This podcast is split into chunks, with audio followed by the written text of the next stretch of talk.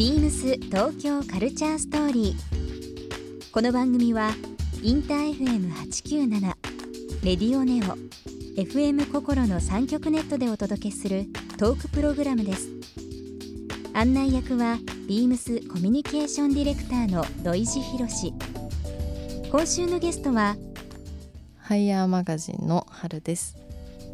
ファッションや音楽カルチャーなど独自の視点で切り取ったハイヤーマガジンの編集長を務めるハルさんインディペンデントマガジンながらフェンディや渋カル祭の限定ジンの制作をするなど今注目の若手クリエイターに1週間さまざまなお話を伺っていきます Beams. Beams. Beams. Beams Tokyo Culture Story. Beams Tokyo Culture Story. This program is brought to you by Beams. Beams ありとあらゆるものをミックスして自分たちらしく楽しむそれぞれの時代を生きる若者たちが形作る東京のカルチャーワクワクするものやことそのそばにはといつもビームスがいる。ハッピーな未来をつくりたい。東京のカルチャーは世界で一番面白い。ビームス東京カルチャーストーリー。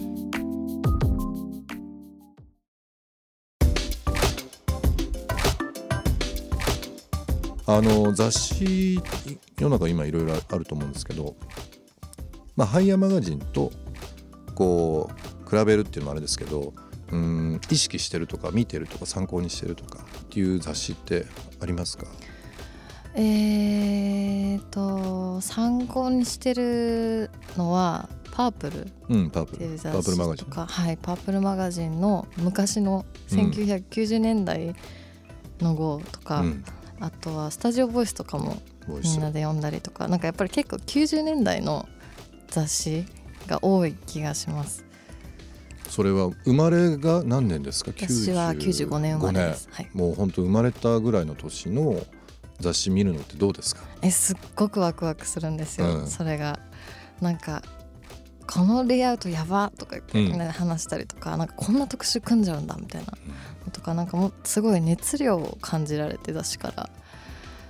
えなんかこの時代にもっと大人だったらよかったねとか言って言ったりかとかすると。もちろんそれすごく分かって理解してるんですけどあの僕すごい嫉妬するんですよ。昔の本とか映画とか雑誌とか読むと、うんうんうん。情報が少ないとか、うん。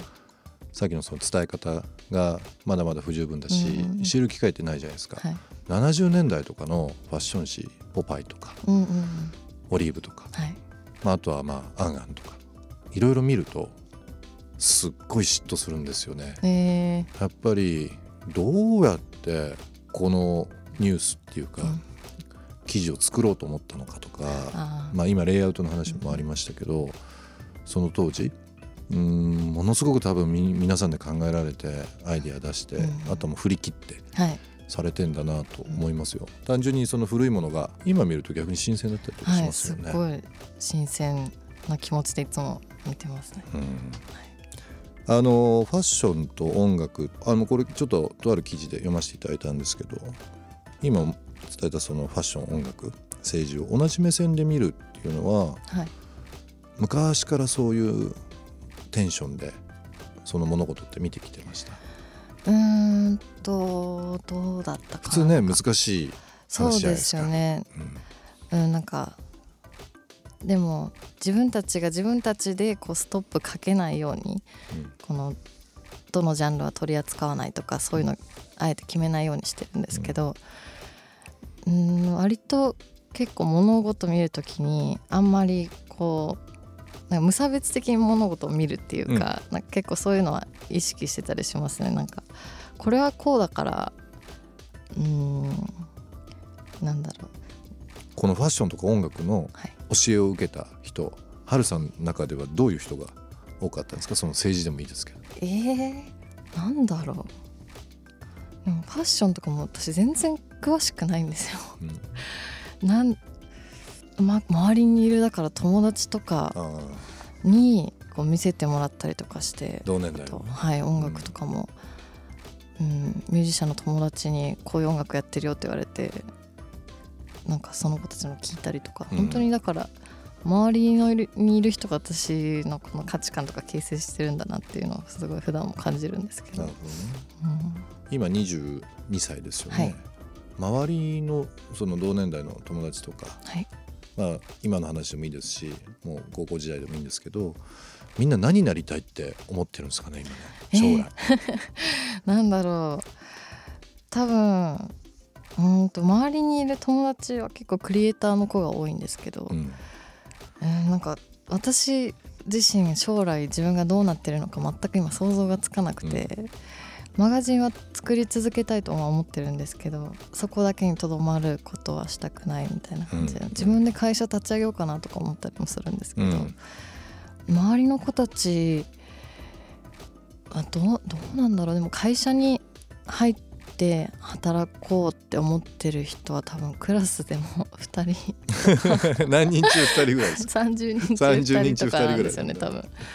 でもね昔と違って本当にあのレールというのもない枠にとらわれないっていうのってすごくやっぱりいいことだと思うんで、もちろんあの社会に出るといろんな学びってあると思うんですけど、学生時代から同じような形で学んであの仲間内だけでこう意見交換するんじゃなくて多分こういうマガジンを作られて意見を放ちながら多分いろんな情報を得たり、うん。まあ、アンテナが電波を受けたり発信したりっていうことだと思うんですけど、もう一回ちょっとなんか改めてそのハイヤーマガジンに関して伺いたいんですけどね、あのー最初そのインディペンデントっていう言葉ありましたよね、インディペンデントにこだわるはい。大きい理由ってあるんですか、やっぱりあの広告を入れないようにしてるんですけど、うん。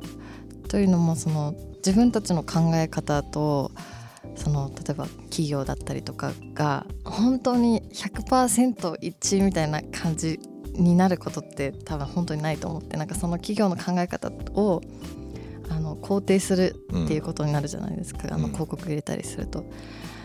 でもなんかそういうのが難しい。だから自分たちのやることに制限がかからないようにってなるとなんかもうじゃあ全部自分たちでやるっていうしかないみたいな感じに。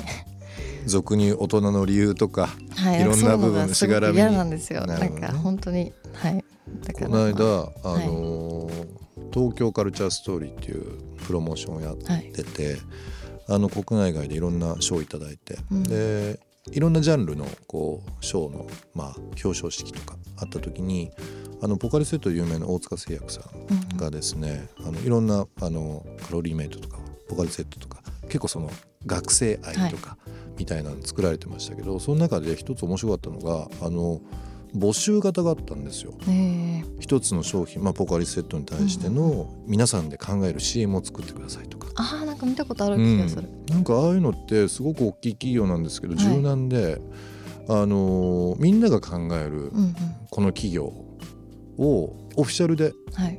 選んで CM として出しますよっていうのは、すごくやっぱ面白いなと思っててある意味そのメディアというのは変わってないですよ。CM というメディアは変わってないんですけど、その企業の捉え方とか考え方一つで多分そこに共感が生まれたりだとか、あとはそのユーザーというか消費者の方からもアイデア出して一方通行のこういう情報出しではなくて、うん。なんかその送受信がちゃんとできてるっていうのがなんかそのね会を参加してすごく勉強になった瞬間でした。ねいいうん。そうね結構私たちかたくなに拒否しちゃってるところがあるので、うん。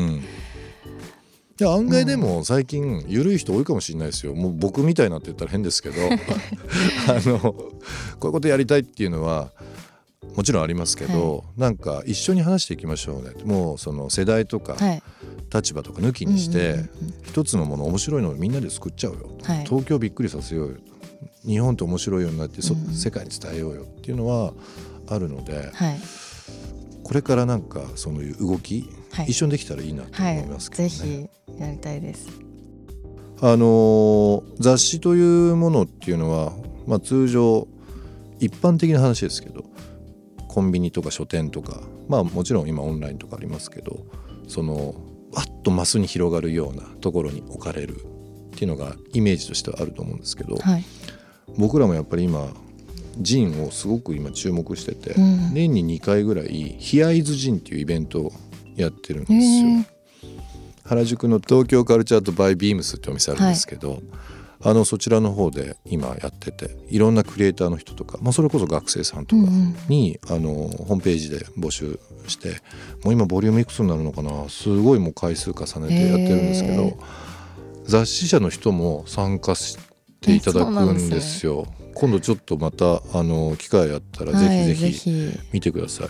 50人60人ぐらいいつも参加してもらってるもので、うん。あの海外の人も増えてます。だからこの「ハイヤーマガジン」もそうですし、まあ、ビームスもそういうふうにあの小さいボリュームかもわかんないですけどイベントとかを通じて、雑誌っていう言葉が何か違うものに変わるような今瞬間かなと思うんですよ。そうですね。なんかうん。雑誌を通してこうなんかイベントが生まれたりとかなんか実際に読者同士がつながったりとか、うん。なんか新しいつながりが生まれる感じがしてますね、うんうんうん。なんか雑誌を通して。ビームス東京カルチャーストーリー。番組では皆様からのメッセージをお待ちしています。メールアドレスは beams897 アットマークインター FM.jp ツイッターはハッシュタグ beams897 ハッシュタグビームス東京カルチャーストーリーをつけてつぶやいてください。またもう一度お聞きになりたい方はラジコラジオクラウドでチェックできます。ビームス東京カルチャーストーリー明日もお楽しみに。ビームス。ビームスプレス小林純平です。メンズのドレスクロージングを担当しています。洋服好きだった母や兄の影響もあり幼い頃から洋服が好きでした。プレスになって3年半になりますが最近大きな仕事を任されるようになりとてもやりがいを感じています。モットーは半歩先の提案。今の時代に何を求められているか街行く人やお店に来ていただくお客様を日々観察するようにしています。多くの方へドレスクロージングの魅力を伝えていけるように今やってる仕事を大切により掘り下げて質を高めていきたいと思っています。ビームス。東京カルチャーストーリー Beams Tokyo Culture Story. This program was brought to you by Beams.